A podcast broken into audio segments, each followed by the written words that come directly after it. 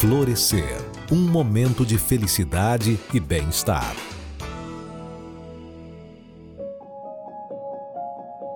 Ao longo da história da humanidade, um dos maiores desafios que o ser humano tem enfrentado no curso dos séculos é a capacidade de entendimento e de convivência pacífica entre as criaturas.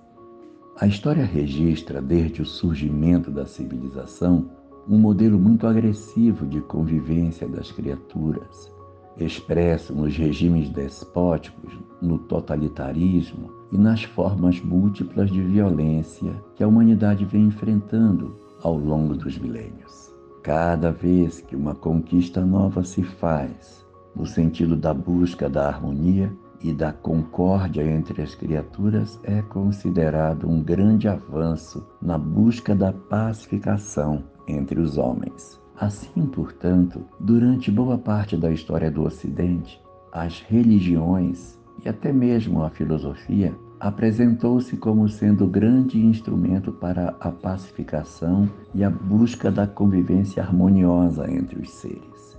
Mas foi exatamente no período da Idade Média em que a própria religião e a filosofia acabaram servindo a um processo de intolerância que começou a surgir uma nova proposta de organização das criaturas distante do modelo fundamentalmente religioso. O iluminismo vinha propor uma ideia de busca harmoniosa da convivência entre os seres, divorciada dos conceitos que a religião apresentava. E foi assim que, durante os ideais da chamada Revolução Francesa, iriam se surgir os grandes ideais da Revolução sintetizados em três palavras: liberdade, igualdade e fraternidade. Esses três ideais, surpreendentemente, acabaram se concretizando a cada século que se seguiu a Revolução. O século XIX foi o século das liberdades. Havia um conjunto de regimes muito autoritários nessa época, associado a uma falta de liberdade de expressão. É o século XIX que vai oferecer uma percepção muito mais clara sobre a questão da liberdade de pensamento. O século XX já seria o século da igualdade, porque